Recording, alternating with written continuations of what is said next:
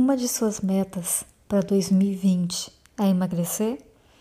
Aqui é Carlena Pulpa e é exatamente sobre isso que eu quero falar.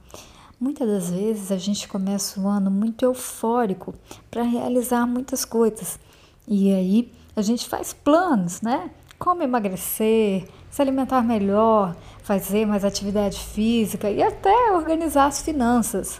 Mas muitas metas pode ser um tiro no pé para você conseguir alcançar uma delas. Pois é, se o seu foco, por exemplo, é se alimentar melhor, foque nisso. E aí, quando isso for um hábito para você, aí sim você passa para sua próxima meta.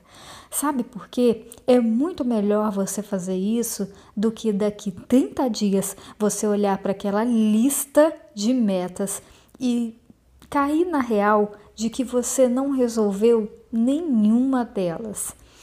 Quer mais dicas como essa?